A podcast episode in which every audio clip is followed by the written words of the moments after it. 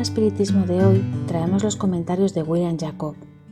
En el episodio vamos a tratar un mensaje muy importante de Manuel que lleva por título ¿Estás enfermo? que se encuentra en el libro Fuente Viva en el capítulo 86 y que fue psicografiado por el medium Chico Xavier. Dice el benefactor. Todas las criaturas humanas se enferman. Todavía son raros aquellos que gozan de la cura real. Si te encuentras enfermo, no asegures que la acción medicamentosa a través de la boca o de los poros te pueda restaurar integralmente. El comprimido ayuda, la inyección mejora. Sin embargo, nunca te olvides de que los verdaderos males proceden del corazón. La mente es fuente creadora. La vida poco a poco plasma en torno de tus pasos algo, aquello que deseas. ¿De qué vale la medicación exterior si prosigues triste, agobiado o insumiso? En otras ocasiones pides socorro de médicos humanos o de benefactores espirituales, mas al surgir las primeras mejorías, abandonas el remedio y el consuelo saludable y vuelves a los mismos abusos que te condujeron a la enfermedad. El desaliento, a su vez, es un clima anestesiante que entorpece y destruye ¿Y qué hablar de la maledicencia y de la inutilidad, con las cuales pierdes el tiempo valioso y largo en conversaciones infructíferas, extinguiendo tus fuerzas? ¿Qué genio milagroso te dará el equilibrio orgánico si no sabes callar ni disculpar, si no ayudas, no comprendes, si no te humillas para los designios superiores, ni procuras armonía con los hombres? Por más que se apresuren los socorristas de la tierra y del plano espiritual en tu favor.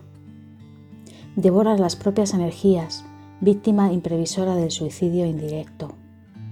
Si estás enfermo, amigo mío, por encima de cualquier medicación, aprende a orar y a entender, a auxiliar y a preparar el corazón para el gran cambio. Despégate de los bienes transitorios que fueron prestados por el poder divino, de acuerdo a la ley del uso, y acuérdate de que serás ahora o después reconducido a la vida mayor, donde encontraremos siempre la propia conciencia. Huye de la brutalidad. Enriquece tus factores de simpatía personal por la práctica del amor fraterno. Busca la intimidad con la sabiduría por el estudio y por la meditación. No manches tu camino.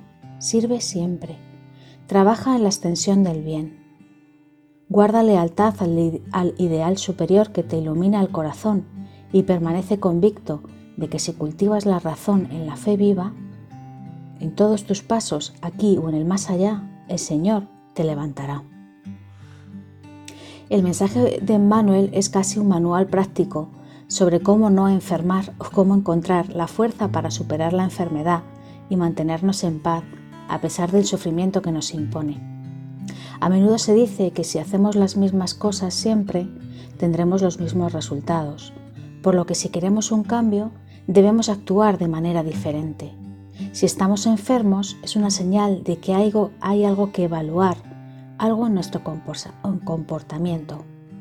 Por supuesto, hay enfermedades que no dependen de lo que se haya hecho el individuo en esta existencia y su origen se puede encontrar en un pasado más lejano.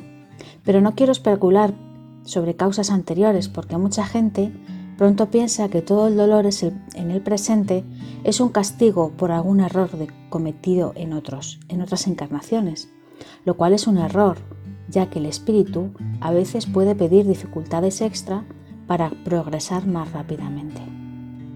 De todos modos, necesitamos entender y aceptar que las aflicciones son reales, que el dolor nos molesta, que el sufrimiento es incómodo, y dados estos reconocimientos personales, necesitamos buscar la fuerza, ya sean en las oraciones, en el diálogo con alguien en que confiamos, en las terapias, en la medicina o de alguna otra manera para que podamos cambiar lo que es probablemente que cambie y lo que no es posible cambiar afuera, solo tenemos la opción de cambiarlo por dentro.